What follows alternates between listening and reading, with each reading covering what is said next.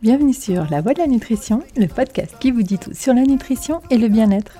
Je suis Julia, diététicienne nutritionniste, et je suis là pour vous partager mes connaissances et vous parler des sujets qui vous intéressent. Parce qu'il est important de savoir ce que l'on met dans son assiette et d'être acteur de sa santé, je vous explique tout ce qu'il y a à savoir pour avoir une alimentation équilibrée, saine et gourmande. Car oui, le plaisir doit rester au centre de notre assiette.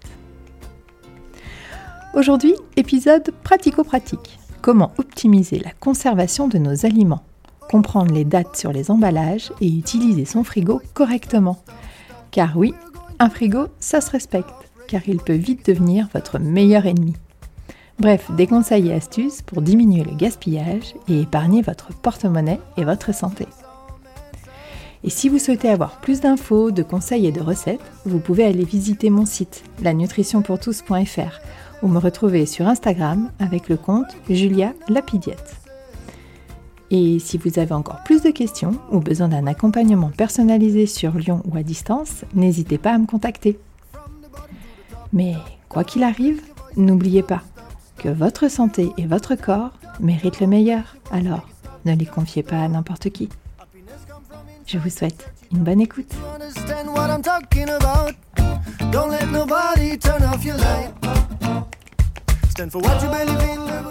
Le gaspillage alimentaire représente plus de 10 millions de tonnes de denrées alimentaires chaque année juste en France, soit en moyenne 30 kilos par personne, dont presque un tiers de produits encore emballés.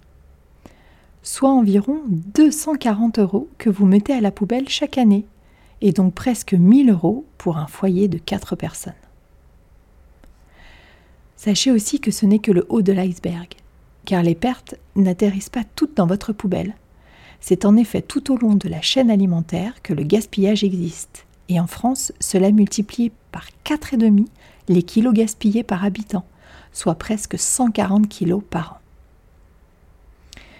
À part le fait que cela devrait vous faire diminuer l'utilisation de produits transformés et ultra transformés et favoriser les circuits courts, il y a aussi des conseils et astuces simples à mettre en place réduire nos déchets alimentaires en améliorant et en prolongeant la conservation de nos courses. Première chose à savoir, la différence entre DLUO ou DDM et DLC, les fameuses dates que l'on retrouve sur nos emballages. DLC ou date limite de consommation. On va faire simple. Avant l'heure, c'est pas l'heure, après l'heure, c'est plus l'heure. Ces produits peuvent être dangereux pour la santé, et provoquer intoxication alimentaire et contamination bactérienne. Donc sans être à deux heures près, sauf si on veut éviter un rendez-vous désagréable, on ne prend pas de risque et on ne consomme pas. DLU, date limite d'utilisation optimale. Celle-ci est beaucoup plus souple et beaucoup moins dangereuse, voire pas du tout. Car passé la date indiquée, aucun gremlins ne sortira de votre yaourt ou de votre paquet de riz. Il s'agit juste d'une date après laquelle la qualité nutritionnelle et ou organoleptique ne seront plus garanties. Plus simplement, le biscuit peut être un peu mou, le yaourt peut contenir moins de bactéries, les petits pois seront un peu moins verts. Bref, rien de nocif pour la santé, juste de quoi déplaire à votre palais exigeant. Cette DLUO a d'ailleurs été remplacée par une DDM, une date de durabilité minimale, nouvelle nomenclature qui est normalement plus claire pour les consommateurs. Vous me direz ce que vous en pensez en commentaire. Et pour la petite histoire, et vous savez comme j'en suis friande, certains produits avec une DLC comme des desserts lactés ou simplement des yaourts sont vendus en outre-mer en DILUO, enfin en DDM, et conservés à température ambiante. Les bactéries pathogènes n'avaient peut-être pas leur passeport à jour. Qui sait Maintenant que le point de nomenclature est fait, passons à des choses plus concrètes, et notamment votre frigo, sa vie, son œuvre, son fonctionnement. Il faut savoir que plus un aliment est conservé dans des conditions, disons, extrêmes, moins il y a de risques. Donc, le trop salé, le trop sec, le trop acide, le trop sucré, le trop froid diminuent considérablement la contamination et la dégradation des aliments. Nos ancêtres avaient donc trouvé de bonnes solutions de conservation comme le fumage, le salage, le séchage, ouh, il est dur celui-là, le séchage, l'affinage. Encore merci de la part de tous les amateurs de fromage d'ailleurs. Et puis, il y a tous les aliments naturellement secs ou sucrés qui se conservent dans les placards et qui ont de longues dates de péremption, comme les pâtes, la farine, le sucre, le miel, le vinaigre ou le sel. Et puis, pour les produits frais et ultra frais, un jour arriva l'électricité, puis le frigo. Vous me pardonnerez le raccourci, mais il faut bien aller à l'essentiel. Le réfrigérateur, avec une conservation grâce au froid, ralentit la prolifération bactérienne, avec, pour les plus performants, un contrôle du taux d'humidité. Mais ce frigo devenu incontournable et commun dans nos cuisines peut aussi devenir un vrai nid à microbes si on n'en prend pas un peu soin. Voici quelques conseils qui lui rendront la vie belle et vous éviteront beaucoup de désagréments. Premièrement, je lave mon frigo une fois par mois. Je vide tout avant d'aller faire le plein de courses. Je lave et désinfecte. Bicarbonate, vinaigre blanc, eau chaude et c'est parti. Et ensuite, je sèche. Deuxièmement, je range des aliments propres. Donc, on lave et on sèche les fruits et les légumes. Troisièmement, j'enlève les emballages superflus, carton des yaourts par exemple, qui diminuent l'efficacité du froid et en plus augmentent la consommation de courant. Quatrièmement, je ne mets jamais de plat chaud au frigo, je laisse refroidir à température ambiante. Cinquièmement, je respecte les emplacements, car la température optimale diffère d'un aliment à l'autre.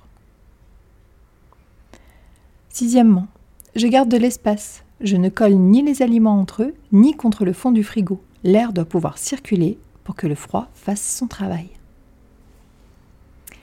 Septièmement, emballer les produits entamés dans des tupperwares, si possible en verre ou en sac congélation. Cela évitera la contamination entre les produits et la diffusion des odeurs. Huitièmement, la règle du premier entrée, premier sortie. Pensez à ranger vos produits identiques par ordre de date de conservation, en plaçant ceux dont la date est la plus éloignée à l'arrière. Un bon moyen de prolonger la durée de conservation est la mise sous vide, qui multiplie par 3 à 5 la durée de conservation, au top pour la viande ou le poisson par exemple. Mais il faut le faire dès l'arrivée dans le frigo et pas au dernier moment. Pensez à mettre aussi une date sur vos produits mis sous vide. Autre astuce, si vos produits sensibles comme la viande ou le poisson sont limites en date, pensez à les congeler. Cela prolongera leur durée. D'ailleurs, voici quelques délais de conservation pour vos produits bruts ou entamés, tout emballés, hermétiquement, bien entendu. Les viandes crues ou emballées mais entamées, deux jours. Les viandes hachées, comme aussi les saucisses, un jour. Les charcuteries tranchées ou emballée mais ouverte, 4 jours. La viande cuite, 3 jours. Les fruits de mer crus, 1 jour. Légumes cuits, les comme gratin ou soupe, 4 à 5 jours. Les plats en sauce, 2 jours. Les conserves entamées, 2 jours. Les pâtisseries qui, qui contiennent des produits laitiers ou des œufs, 4 jours.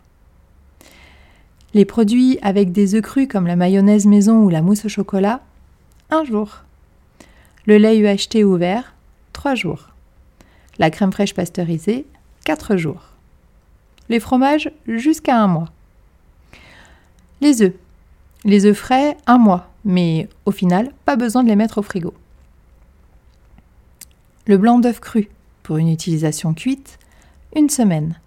Le jaune d'œuf cru, trois jours. Les œufs durs non écalés, une semaine. Les œufs durs écalés, deux jours. Bien sûr, vous devez vous faire confiance. Et si la couleur, la texture, l'odeur vous mettent un doute, c'est qu'il n'y a pas de doute, on ne consomme pas et on jette. Les emballages gonflés, on n'hésite pas non plus, on jette, ils n'ont pas fêté un anniversaire à l'hélium. Sachez aussi que la moisissure ne se voit pas en totalité, et que si vous en voyez un peu au bord des aliments, c'est que tout l'aliment est contaminé. Dernier aparté, certains fruits et légumes n'aiment pas le réfrigérateur, comme les bananes, les concombres, les tomates, les pommes et les poires, les melons, les avocats ou les courges, les pommes de terre, les oignons, ail et échalotes. Donc trouvez-leur un endroit frais, à l'abri de la lumière, ou tout du moins de la lumière directe. Dans un prochain épisode, je vous parlerai d'autres méthodes de conservation, comme par exemple la lactofermentation, qui conserve et qui en plus est bonne pour la santé. J'espère comme toujours que vous avez appris des choses dans la construction de votre alimentation santé et plaisir. Si vous avez aimé ce podcast, n'hésitez pas à le partager pour faire du bien autour de vous. Pensez à mettre 5 étoiles sur Apple Podcast, sur votre iPhone ou celui des copains, et laissez-moi un commentaire ou une envie de sujet. Je vous dis à jeudi prochain. Prenez soin de vous.